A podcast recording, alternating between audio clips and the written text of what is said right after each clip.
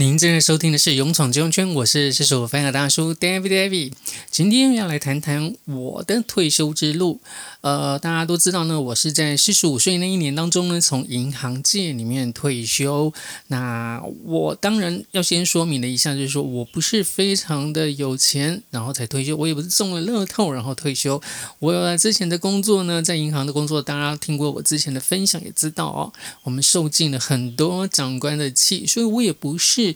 什么石油公司的 CEO 退休啦，或者证券公司的副总退休啦，职等都没有这么高，就是在银行工作的一。般小平民老百姓，所以呢，我相信呢，任何人都可以跟我一样，很早就可以退休，或者很早就达到一种财富自由，某种程度的财富自由哦。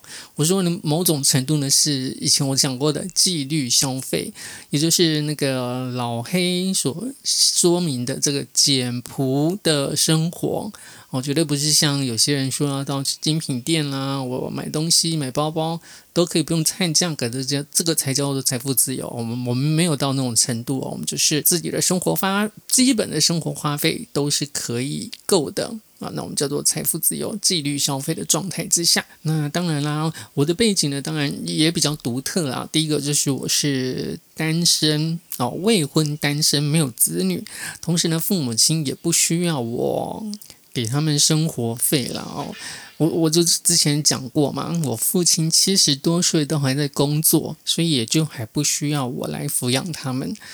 呃，所以有这么多条件之下呢，我才能够让我可以在四十五岁这一年当中呢提出了退休申请，然后进而从银行界里面退休下来。所以有很多的条件的配合之下，所以当然了，我不得不说是因为我自己幸运出生在一个还可以的家庭，那父母亲呢也身体健康，不需要我抚养。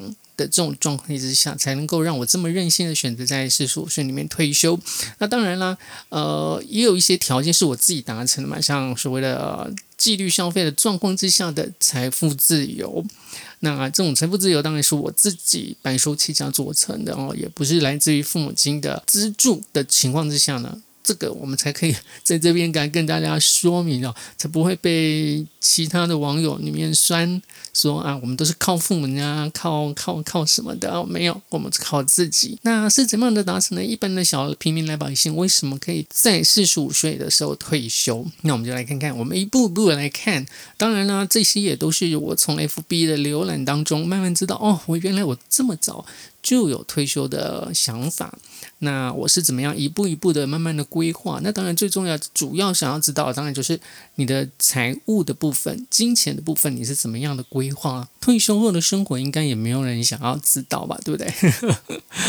那一开始的想法是发生在二零一三年的时候，呃，我在香港工作的期间，因为工作比较繁忙，那我们那时候就会想说，那我要什么样的？情况之下，或者什么样的他，要经过多久的时间，我才有办法从这种苦难的工作当中脱离出来？因此呢，我就在 F B 里面发文说：“F B 大神，请问一个单身者退休之前应该要有多少存款？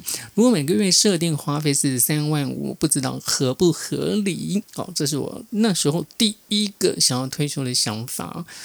二零一三大概也只有四十出头嘛，对不对？有那种状况之下呢，就开始想。那当然起源于我自己的个性，我们是属于好做好吃懒做型的。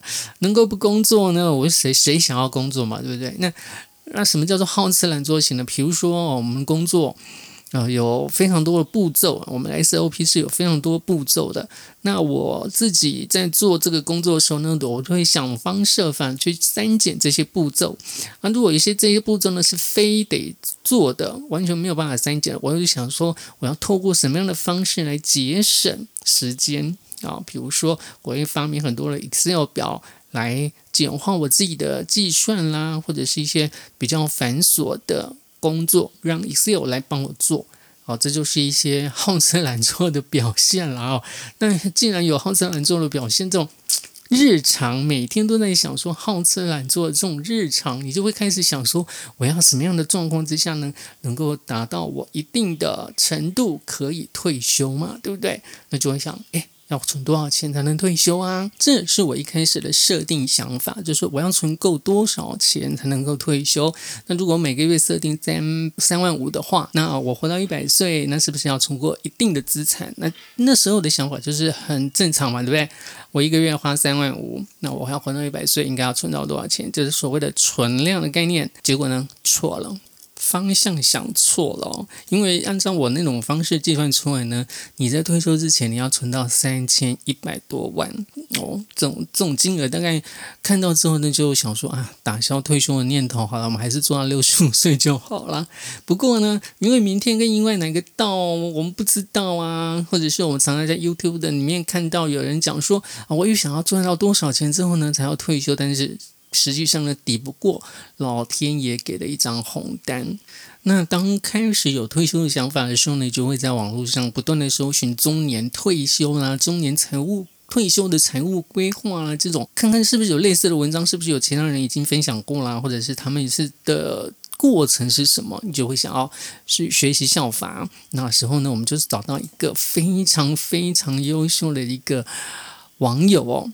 他在职场甘苦谈里面发文当中，说明自己四十五岁，没有负债，没有贷款，有一栋价值一千两啊一千五百万的透天厝，有两部进口车，老婆有工作，小孩在念国中，目前存款是六千万。但是想到呢，老婆的收入很低，也很会花钱，家里的开销由他一手包办，小孩的各种才艺呢，教育费用也很高，因此呢，发文询问。不知道能不能退休？六千万哦，存款有六千万哦，不是各项的投资六千万哦，是存款有六千万。这名网友呢，他不断的强调说，能不能退休已经困扰他很久了，绝对没有任何炫富的意思，认为这个数字以他的年龄来讲呢，谈不上炫富。顶多就是一般寿星族的平均之上，同时呢，也形容呢，职场是自己是职场的失败者，在职场上不快乐，苟且偷生，为了多领一份月入十万的薪水罢了。他也透露了六千万元的存款不是领薪水，而领死薪水赚来的，而是透过兼差投资，只是把领薪水当成是利息而已。这种神人呢，在网络上一早就会有很多了，所以这种文章呢，呃，你大概也只能羡慕，你可能也没有办法当成自己的参考。不过那时候我的想法是说，如果六千万他都有这种疑虑的话。那像我们那时候的存款可能不到五百万的时候，那我怎么去安排我的退休规划呢？是不是就做起来就非常的困难？那是不是又再一次的打击自己的信心，干脆就取消这个退休的念头就好？No No No！我在想说，我们是不是方向都错了？我们一旦把这种退休金额，就是退休前应该存有存到多少钱的这种想法，已经是想错了。因为我们把存量想成在第一顺位，也就是说，我们算出来就是要三千万、六千万。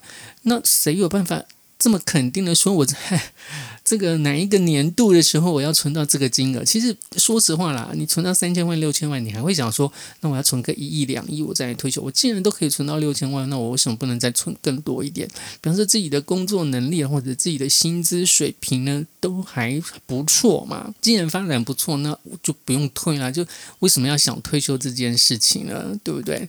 那为什么会想要退休这件事情呢？第一个就像我这种的比较好自然做，第二个就。像刚才那位网友一样的，在职场上是不快乐的，是不顺遂的，是痛苦的，所以当然才要想要退休嘛。那么谁想要在一个不快乐的工作环境里面做到六十五岁退休，对不对？所以那个时候开始呢，我就开始慢慢的规划，说我要把存量的这种想法啊。倒过来，我要变成流量的想法，什么意思呢？就是说，如果我退休要每个月都有呃这个三万多了或者四万多来花费的话，那我要怎么样创造出每个月会有稳定的？